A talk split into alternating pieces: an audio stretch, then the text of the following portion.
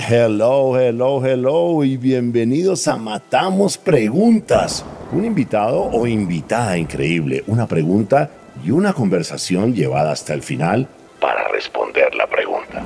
Sin decir más, aquí tienes tu host, el gringo loco, Robbie J. Fry.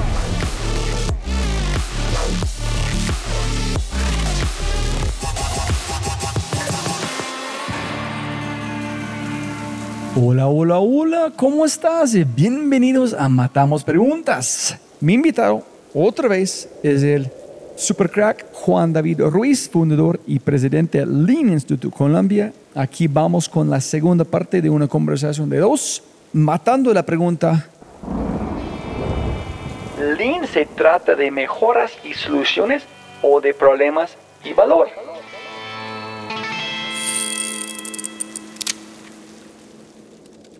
Pero antes de arrancar, ayúdame a multiplicar el impacto. Te matamos preguntas regalando una reseña en Spotify o en tu player favorito. Y cuenta al mundo que amas matamos preguntas. Y lo más importante, quiero celebrar las empresas que hacen posible este podcast.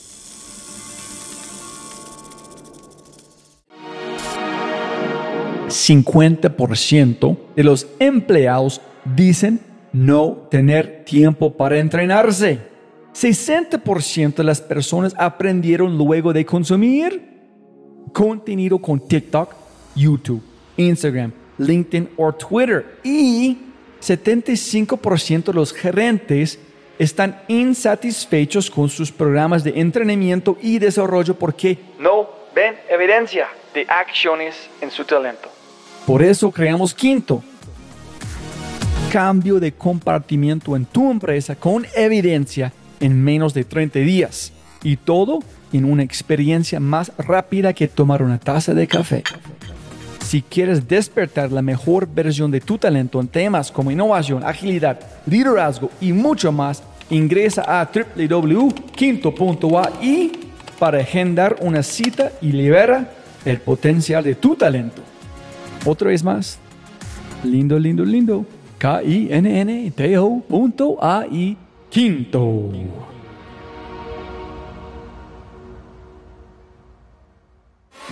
Y con ese dicho, matemos preguntas. Listo. Entiendo que el primer paso en Lean es entender el valor, pero ¿Cuándo aplicas Lean? ¿Cuándo sabes que estás listo de verdad para aplicar Lean? Me imagino que es muy similar a lo que Alejandro Salazar mencionó en el primer episodio de este podcast sobre la acción masiva. ¿Es algo similar o no? La única manera de aprender Lean es haciendo. Ya uno tiene que pasar del concepto a hacer el ejercicio en su empresa y experimentar. ¿Vale? Y te voy a contar una historia. Tenemos un cliente, por ejemplo, que diseña, él diseña producto. Lo llaman sus clientes y él empieza a hacer unas cotizaciones para poder diseñar y entregar un producto X. Cuando miramos todo el flujo de valor, nos encontramos que todos los desarrollos de producto y todas las cotizaciones están en una bolsa. Y el tiempo medio para entregar una cotización son 30 días. A veces el cliente lo, llama y le dice, oiga, aquí hubo la cotización. Y seguro que muchos de los que me están escuchando ahora van a decir, mi empresa es un poquito parecido. Clientes que me llaman a decirme, entrégueme la cotización, véndame por favor, porque no tenemos muchas veces la capacidad de entregar en el menor tiempo. Entonces todo eso lo meten en una bolsa. En el abordaje Lean hay una manera de entender el negocio por familias de producto o de servicio, que es lo que me va a llevar a los flujos de valor. Normalmente un negocio puede tener de 3 a 5 familias de producto. Cuando entendemos esas familias y esos flujos, lo que hacemos es que esa gran bolsa la partimos y nos damos cuenta que yo tengo diferentes flujos de cotizaciones. Hay unas para unos productos complejos que me va a demorar 20, 25 días, tengo que hablar con desarrolladores, ingeniería, tengo que hablar con el área jurídica para ver si no entro en un conflicto con otro producto que ya saqué al mercado. Hay otros productos que son de la marcha normal. Y esos productos usted podría cotizarlos en 4 o 5 días. Entonces cogemos la bolsa, la partimos y montamos células que generan valor para cada flujo de esos, para las cotizaciones cortas, para las cotizaciones medias y las cotizaciones largas. Las cotizaciones largas pasan de los 30 días a entregarse en 20 días, pero otra parte del negocio, que era el 40% de ese negocio, pasa a entregar algunas cotizaciones más simples en 5 días.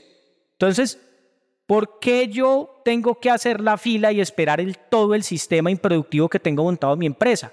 Yo tengo que identificar esos flujos de valor partirlo y esas personas que estás diciendo ahí, ponerlas a generar más valor en cada uno de los flujos que ya se identificaron a partir de células. Y eso aplica en bancos, en servicios, tecnología, producción, en cualquier negocio. Pregunta posiblemente bruto o obvio. ¿Por qué no es obvio que, oye, este es muy sencillo, podemos entregarlo en cinco días? ¿Por qué alguien que decir, no, tenemos que separarlos? ¿Por qué no es obvio que podemos separarlos? Bueno, dos cosas. Primero desde la experiencia y después desde la técnica del abordaje Lean. Desde la experiencia, yo tenía un jefe que decía, pareciera que nos pagaran por la capacidad de complicar las cosas. A nosotros nos encanta complicar todo y entre más ese negocio, entre más rentabilidad tenga y más rankeado esté en el mercado esa empresa, en el mercado, todo lo van a complicar más. La tendencia va a ser esa. ¿Qué quiero decir con eso? Están arrancando un proceso que tiene que ser medido no lo han empezado a medir y a alguien se le ocurre que hay que hacer un Power BI. ¿no? Y no lo han empezado a medir ni siquiera. Se olvidó que se podía hacer un gráfico a mano, alguna vaina, no, ya hay un Power BI y después alguien levanta la mano y dice que hay que hacer un desarrollo de un aplicativo para algo que apenas está comenzando, cuando ni siquiera medimos. De otra manera, hablamos de 4.0 y no estamos ni siquiera en 1 o en 2.0.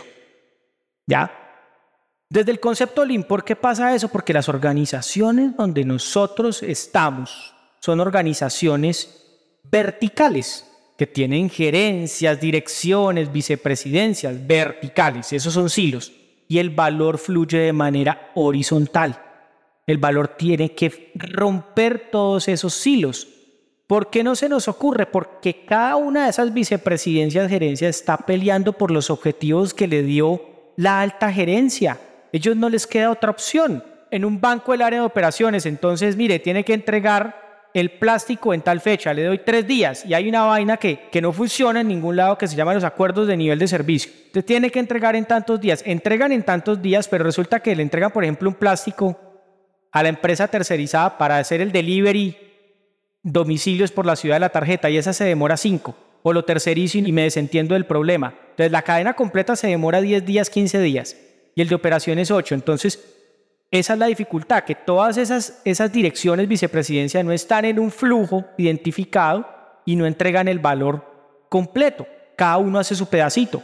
Así estamos organizados. Yo creo que es muy complicado tener una conversación horizontal para construir algo juntos, ¿no? ¿O estoy imaginando otra cosa? No, no, así es, es súper complejo. Es súper complejo.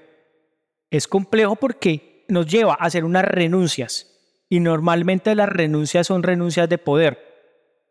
Cuando tú estás organizado en tu silo y tú respondes por lo tuyo, tú autorizas, tienes presupuesto, haces horas extras, metes personal y estás buscando entregar tu resultado como gerencia, como departamento. Eso te da cierto poder. Y finalmente tú mandas ahí y abajo hay una cantidad de gente que tiene que hacer normalmente lo que tú orientes a hacer. Pero cuando estamos hablando del valor para el cliente y toca poner a todos cuatro o cinco gerentes de áreas diferentes a que entreguen valor, supone esta situación, está una empresa que tiene que vender más. Y está el gerente jurídico, está el gerente de abastecimiento compras, está el de operaciones y el comercial. Y el de comercial dice, se nos están cayendo los clientes. ¿Por qué? Porque solamente cuando les mandamos el contrato, para trabajar con nosotros, el 50% dicen que no, porque hay unas cláusulas súper pesadas.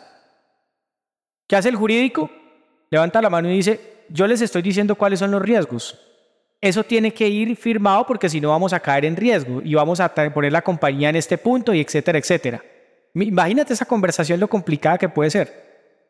Entonces, ¿qué hago? ¿Vendo o espero a que todo el mundo me firme el contrato? Entonces, alguien tiene que ceder, alguien tiene que asumir un riesgo hay que trabajar de otra manera. Y el de compras dice muchas veces, si yo no tengo todos los datos de entrada, no podemos generar orden de compra. Ya estuvimos en trabajos con empresas donde yo no puedo esperar el 100% de la necesidad del cliente para poner toda la cadena a trabajar. me toca arrancar con una incertidumbre. Entonces, cuando miras el silo, el silo va por su trabajo, por pues, estar blindado, por estar todo el tiempo de alguna manera en verde y que alguien no vaya a decir quién, que a eso es lo que estamos acostumbrados muchas en las empresas, quién fue o por qué. Cuando yo soy lean, entonces yo rompo eso y ahí es el flujo el que va a responder y a todos nos va a tocar hacer renuncias y va a ser mucho más complejo. Solamente con el, ejercicio pequeño, Robbie, de mover oficinas, de cambiar un layout en cualquier negocio, en un call center, en una operación X, lo que quieras, en una aseguradora, cuando tú quieres modificar el espacio, el sitio de trabajo, ya hay resistencia. El de compras dice, yo por qué me tengo que ir a meter allá, yo prefiero estar allá. Y el gerente dice, yo estoy con mi gente, pero es que la gente no es tuya. Hay que organizarnos para generar valor y eso implica muchísimas cosas. Cuando una empresa grande, gigante, multinacional internacional dicen, necesitamos hacer lean, vamos con lean, como alguien desde arriba o la conversación, ¿qué están pensando, qué quieren que ellos están imaginando cuando inician un proceso lean? Bueno, esa, esa, pregunta me gusta mucho, ¿sabes? Es bien interesante. Cuando una empresa de ese tamaño te llama y te dice necesitamos hacer Lean, es porque nunca han hecho Lean. Es alguien que sueña con algo que vio en un congreso, escuchó, y, y nos pasa mucho, ¿no? Quiero hacernos, normalmente nos llaman y nos dicen todo lo que quieren hacer. Y la conversación normalmente yo la paro ahí y le digo, ¿y por qué no lo has hecho? Tú me estás llamando a decirme que quieres hacer A3, que quieres hacer BSM. ¿Tú por qué me llamas a mí a hacer? ¿Por qué no lo has hecho? Y incluso le hago la pregunta, ¿usted quiere comprar mano de obra tercerizada para hacer lo que usted debe hacer? Y normalmente es una conversación muy complicada, muy compleja. Porque cuando te llama una empresa de ese tamaño, grandísima, que está en todo lado, y quiere hablar de la conversación de Lean, es una empresa que te llama hablando de un problema específico. Y él ya sabe que Lean es una solución y normalmente te llama porque necesita acompañamiento en cómo tratar ese problema o en el 80% de los casos, Robbie, ni siquiera ha identificado bien el problema. Tiene unos dolores, algo le duele, algo siente y busca la necesidad de un acompañamiento para tratar el problema, porque el IN es enamorarse del problema, no de la solución. Cuando alguien te dice necesito Lean, está en la solución. Quiero hacer un value stream mapping ¿Y qué te detiene? ¿Por qué no lo has hecho? Haz que no he tenido tiempo. No, no es con nosotros. No, no, no ese es el trabajo de nosotros. E, e, es tu equipo el que debe desarrollar ese capability. Y ahí empezamos en un, en un, conflicto hasta que ya nos vamos dando cuenta, nos conocemos y, y tratamos de descubrir el problema con ese cliente. Si alguien ya sabe su valor, ya tiene su problema, me imagino que ya están lean y no tienes que hablar que ya eres. La primera cosa es que Lean no es algo puntual, Lean es un viaje que el que entra pues nunca termina. O sea, el pensador Lean sabe que cuando arranca a hacerlo y cuando lo entiende y cuando lo está haciendo bien, sabe que es un viaje, no es un proyecto. Por eso nos chocamos mucho cuando hablan de, no, es que estoy haciendo un proyecto Lean. No, no, no existe un proyecto Lean, existe una jornada y que todo el tiempo le estás acrecentando cosas o le estás quitando inclusive. Y te voy a dar un caso muy, muy sencillo. Nuestros amigos, por ejemplo, de Nestlé, llevan más de 20 años haciendo iniciativas de excelencia operacional en Colombia, en Latinoamérica y en el mundo. Unos casos espectaculares por todo lo que hacen, por el tamaño de compañía que son. Y en algunos momentos nos llaman para acompañarlos en ciertos desafíos. Y, en la conversación ni siquiera aparece si es Lean, si es LON, si es LAN es vamos a tratar un problema en conjunto y cuando ya estamos en el terreno vemos que The Lean puede servirme tanto en concepto, en técnica o en herramienta y siempre respetando lo que cada compañía ha hecho y ha construido. Eso es súper importante, sobre todo en Colombia y en Latinoamérica. Estamos muy enfocados en las modas. Ahora hay unas modas muy fuertes, entonces no, ahora ya no quiero esto, sino que quiero esto. Las compañías que están siendo sostenibles es porque aprovechan todo lo que tienen y van poniendo sus ladrillos y van construyendo, van aprendiendo, van haciendo sus propias renuncias hasta crear su propio ambiente de mejora, un ambiente psicológicamente seguro que les permita entregar valor al cliente. Y eso es lo que, eso es lo que ocurre ahí. Ok, ok, ok. Mi mente está desbordada en este momento. Entonces, tenemos que concluir. Pero antes, ¿podrías darnos algunos de los problemas simples o malentendidos que has visto al intentar implementar Lean? Creo que posiblemente hay bastantes, ¿no? Pero cuéntanos algunos, por fin, antes de terminar. ¿Tú has ido a comprar algún sitio y preguntas, ole, ¿qué reuniones hicieron la semana anterior? Qué buenos ustedes cómo se reúnen y van a la oficina. No, no me importa. Me entregó, no me entregó. Pedí el mueble y no llegó. Entonces, reuniones, informes, 200 diapositivas, porque el presidente es un poco bravo y hay que tener la información. Y después el presidente no es ni bravo, sino que solamente pide cinco slides y las otras son porque si de pronto pide más información. Simulaciones. Ahora, por ejemplo, en agosto comienzan a hacer presupuestos. Versión 1, 2, 3, 4, 15 versiones del presupuesto para llegar a enero y, y volverlo a cambiar lo único cierto del presupuesto es que es mentira. Entonces el cliente no valora eso. Yo no he ido a comprar nunca un libro a decir, oiga, ¿ustedes cuántas reuniones hicieron para esto? ¿Cuántos informes, análisis? No, ¿está o no está? Me gustó la carátula, el tamaño, el, el papel. ¿Qué es lo que yo valoro? Entonces hay montones de, personas trabajando en una organización para generar muchas cosas que el cliente no está dispuesto a pagar. ¿Es importante lo que las personas hacen? Claro que sí es muy valioso, se les valora, pero el cliente no las paga. Entonces, queremos ser más lean, pues empecemos por medir y entender cómo generamos valor y cuánto es valor. Y cuando eso pase, voy a ser más productivo, más eficiente, más efectivo, todas las métricas que quieran calcular. Entonces, todo lo que la gente está imaginando que es lean solamente pasa después de entender el valor. De acuerdo. Primera cosa es valor para el cliente y entender ese cliente. Brutal. Mil gracias, Juan. Brutal todo. Muchas, muchas gracias. Súper. Muchas gracias a ti por la invitación y bueno, espero que podamos seguir conversando.